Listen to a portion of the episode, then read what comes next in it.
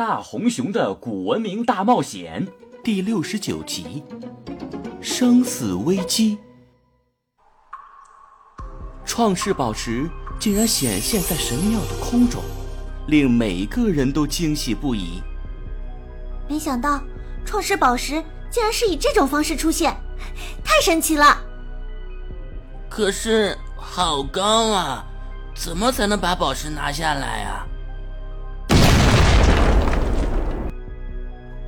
哼，对我小甜甜来说，这个高度刚刚好。哦，疯牛夫人！只见疯牛夫人扛着大铁锤堵在了神庙通道的入口，她的肩头坐着一只正在坏笑的猫怪。喵，怎么样？听我卡了咪的，没错吧？这一回。我们来个瓮中捉鳖，迪迦跑不了，大红熊跑不了，连着创世宝石也是咱们的蓝喵。呵呵呵，小猫咪，你果然也有点用。什么叫有点用？喵，卡乐咪是 M 博士最信任的助手，也是最成功的作品。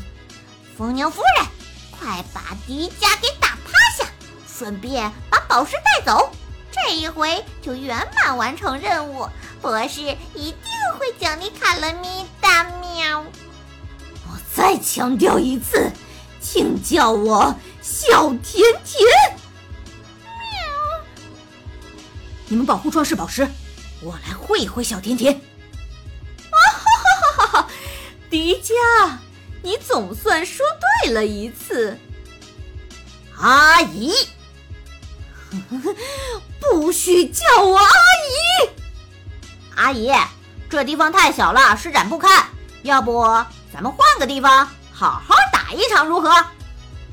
小子，年龄不大，心眼不少。你以为我小甜甜会上当吗？别跟迪迦这小鬼头废话。我凭什么听你的？因为你是博士的小甜甜呢。嗯，这倒差不多。迪迦，吃我一铁锤！一阵猛烈的风声回响在神庙之中，大铁锤化作一道绿光，砸向迪迦的头颅。迪迦轻轻一跳。便闪开了铁锤攻击，可是地面的石板已经被震碎的四分五裂。好家伙，这一锤子起码三十。那我就让你尝尝五十一锤的滋味甜蜜暴击！大铁锤重新举起，凝聚了千钧之力，再次砸下。不过这次却没有砸向迪迦。而是砸向了千岁三人站立的地方。小心！救命啊！说时迟，那时快，迪迦迎着铁锤跑了上去。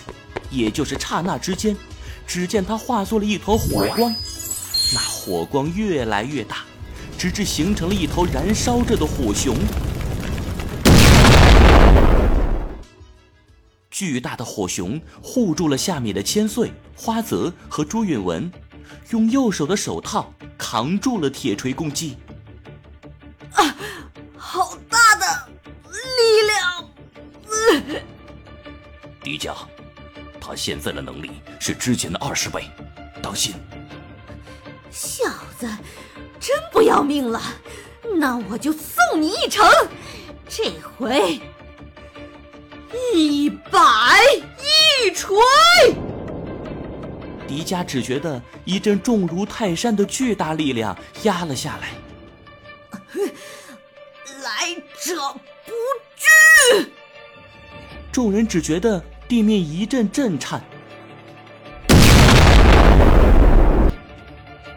在疯牛夫人的重压之下，大红熊的两条腿竟然被压入了神庙的石头地板之中。而此时的能量消耗也比平时多了数倍。刚才这一扛，让本来就虚弱的火焰能量迅速消耗见底。迪迦见千岁三人已经离开，此时再不恋战，身子一歪，将铁锤的力量卸了下去，而右手顺势击在铁锤的锤柄之上。可锤柄纹丝未动。这点本事吗？大红熊，受死吧！疯牛夫人抡起右手铁锅大小的拳头，朝着大红熊的后背狠狠砸了下来。